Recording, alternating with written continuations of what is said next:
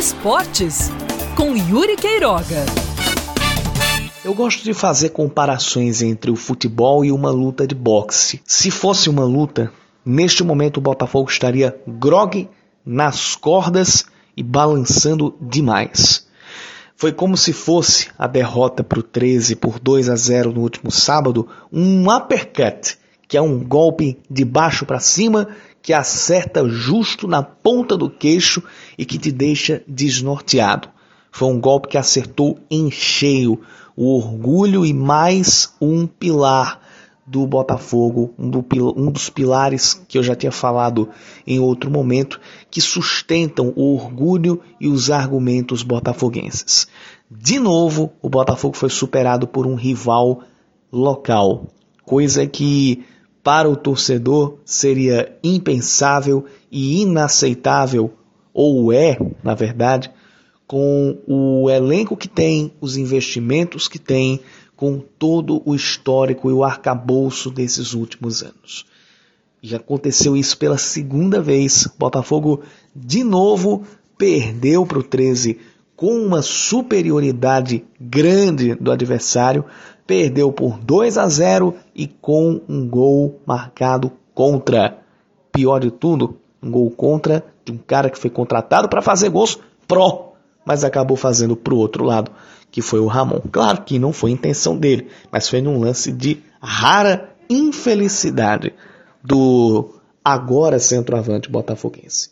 Tudo isso acontece na semana de eleição do Conselho Deliberativo do Botafogo.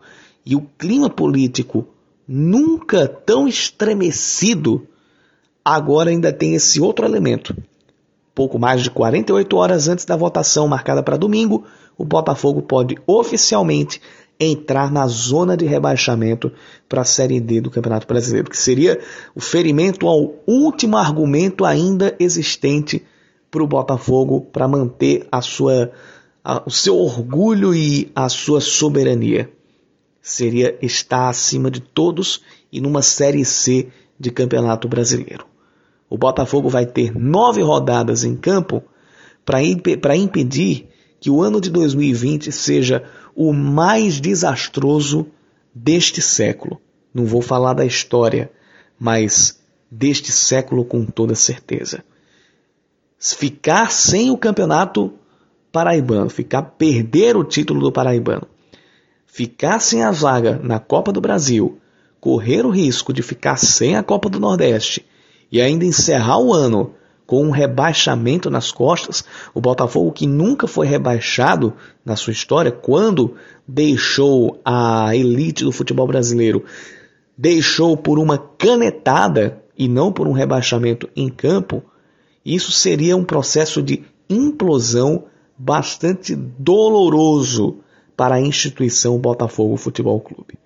Só que parece que não é isso que está sendo levado em conta dentro dos ambientes políticos do Belo. A preocupação vencendo qual? Só a das eleições, a da briga pelo poder. E quem diz que isso não interfere lá dentro? Interfere e muito. Tanto que o Botafogo, dentro de campo, já chegou onde chegou.